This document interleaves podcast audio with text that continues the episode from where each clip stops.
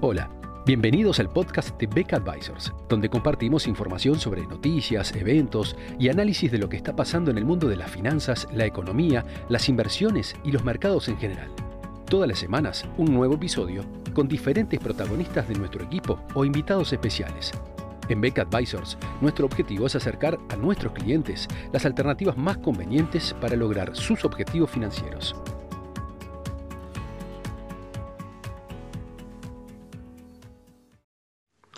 En el informe de hoy vamos a hablar de Europa, su situación económica, sus perspectivas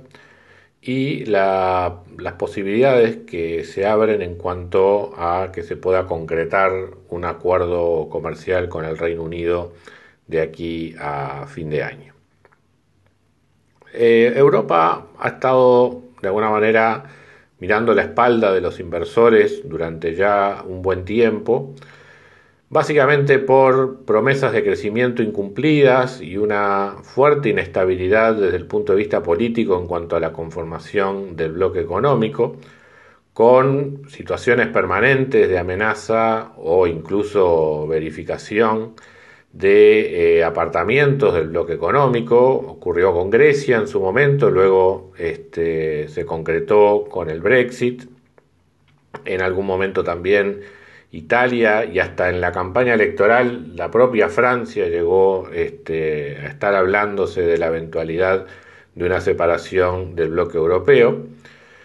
con lo cual era siempre era permanentemente una cuestión de, eh, división interna, la, gestión de las finanzas públicas, de la política monetaria y en definitiva el fuerte peso regulatorio que es una de las principales trabas al crecimiento económico en Europa a largo plazo.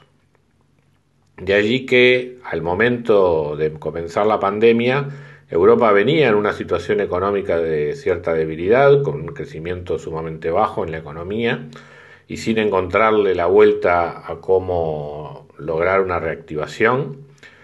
Pero curiosamente la pandemia contribuyó a solucionar muchos de los problemas políticos de Europa o por lo menos generar una tregua transitoria que debería ser aprovechada para promover reformas económicas en el viejo continente. La, pandemia mostró la mejor cara, digamos, de la, del ámbito de cooperación a nivel de la Unión Europea, mostrando cómo los distintos países podían trabajar juntos en la, no solamente enfrentar la pandemia en sí, sino también las consecuencias económicas derivadas de ella. Eh, también la pandemia fue la excusa para relajar restricciones fiscales, que fueron siempre uno de los aspectos más tirantes en la relación entre los estados, permitiendo que países con un alto endeudamiento como Italia, España, Portugal, vieran bajar fuertemente los spreads de su deuda, convergiendo a los, a los tipos de interés de Alemania, dándole allí, así una ayuda a sus economías para poder eh, generar mayores elementos de reactivación para enfrentar la, pandemia y, dicho sea de paso, también poder enfrentar algunos problemas estructurales de más largo plazo en esos países. Eh, con este panorama, Europa venía mostrando alguna recuperación en, eh, el tercer trimestre de, este año,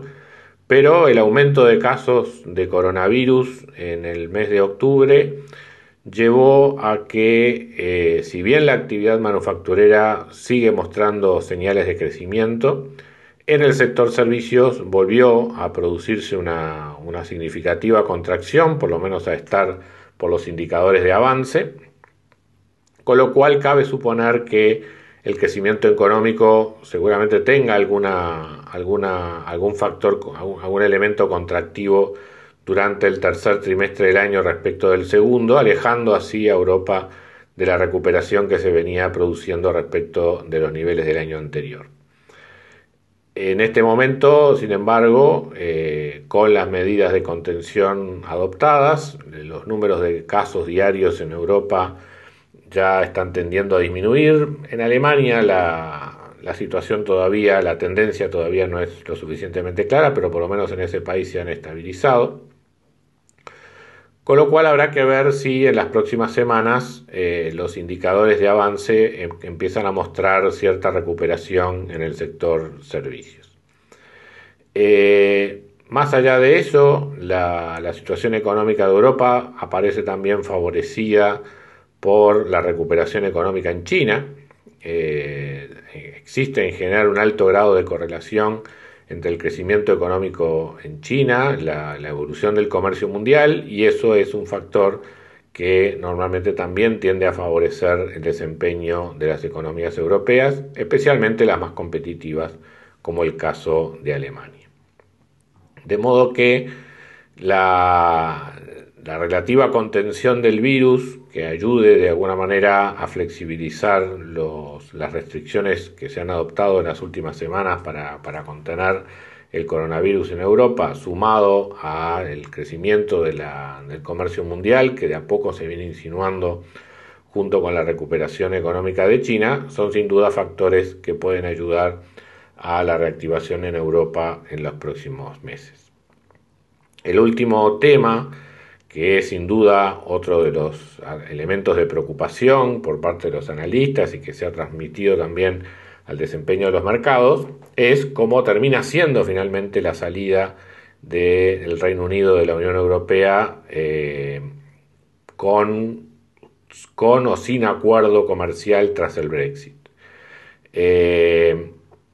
como, se recordará, si bien a comienzos de este año fue ratificado el Brexit, eh, de hecho el Reino Unido siguió funcionando durante todo este año como si todavía fuera integrante de la Unión Europea, porque se preveía justamente un periodo de transición tras el cual se suponía que debía celebrarse un acuerdo comercial entre el Reino Unido y la Unión Europea. Sin embargo, ese acuerdo ha sido elusivo hasta ahora por la posición bastante dura adoptada por el primer ministro de Gran Bretaña, que tampoco encontró eh, puertas abiertas por el lado, del lado europeo como para ceder a muchas de sus pretensiones. En este momento la disputa parece ser básicamente pesca por, por bancos. Eh, el sector pesquero es de una alta sensibilidad política en, Gran Bretaña, pero también es un tema de sensibilidad para muchos países de Europa que, que por lo general pescan en, aguas británicas, por lo tanto algún acuerdo, digamos, alguna transacción en materia de permisos pesqueros va a tener que estar sobre la mesa en lo que pueda ser la negociación comercial. Y por otro lado, el elemento de palanca o el elemento de presión que puede utilizar Europa para traer a, Gran Bretaña a la mesa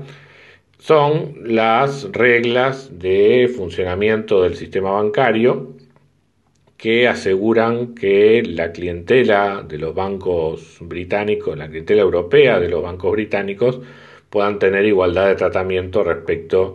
de la situación de otras entidades financieras en Europa. Eh, eso es un elemento de competitividad muy fuerte para los bancos en Gran Bretaña, que si lo pierden por justamente la falta de un acuerdo comercial, verían afectado seriamente la relación con su clientela en Europa. Por lo cual, esos son básicamente los dos grandes elementos de negociación que están sobre la mesa y sobre los cuales seguramente habrá alguna, algún intento de pacto en las próximas semanas. Hay varios elementos de presión en ese sentido. Eh, por un lado, la administración de Biden ya ha anunciado que no va a haber acuerdo comercial entre Estados Unidos y Gran Bretaña si Gran Bretaña modifica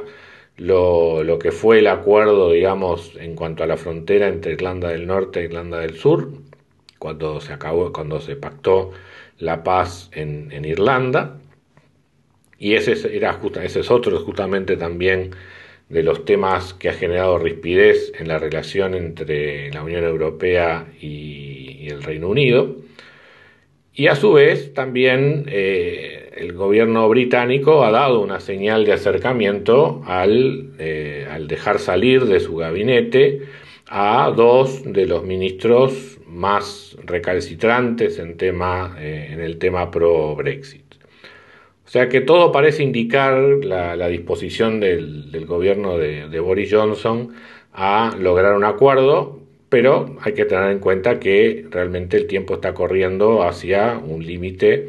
sobre el cual ya queda muy poco plazo. Eh, lo ideal sería la firma de un acuerdo y la ratificación por parte de los parlamentos, pero es muy difícil que eso ocurra, digamos, antes del primero de enero.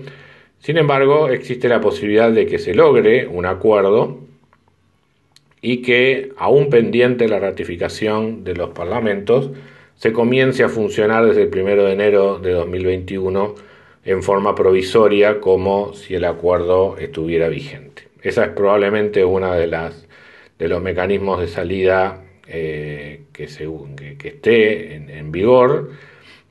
pero para eso evidentemente es necesario redondear un acuerdo. El Financial Times anuncia que ya hay un borrador de unas mil páginas, pero eh, habrá que ver en las próximas horas si finalmente estas intenciones logran cristalizar. Salvado este obstáculo, realmente queda un panorama alentador para la economía europea en los, próximos tiempos, en la medida que los estímulos fiscales combinados con los avances en materia de una vacuna contra el COVID puedan finalmente darle a Europa el impulso económico del que venía careciendo hasta el momento. Muchas gracias a todos por escuchar otro episodio del podcast de Beck Advisors. Te invitamos a compartir este podcast con tus amigos, colegas, dejarnos tus comentarios o reviews y seguirnos en nuestras redes sociales Instagram, Twitter, LinkedIn y también nuestro canal de YouTube. Visítanos en nuestro sitio web becadvisors.com para leer nuestros informes, reportes y conocer más sobre nosotros. Hasta una próxima entrega y muchas gracias.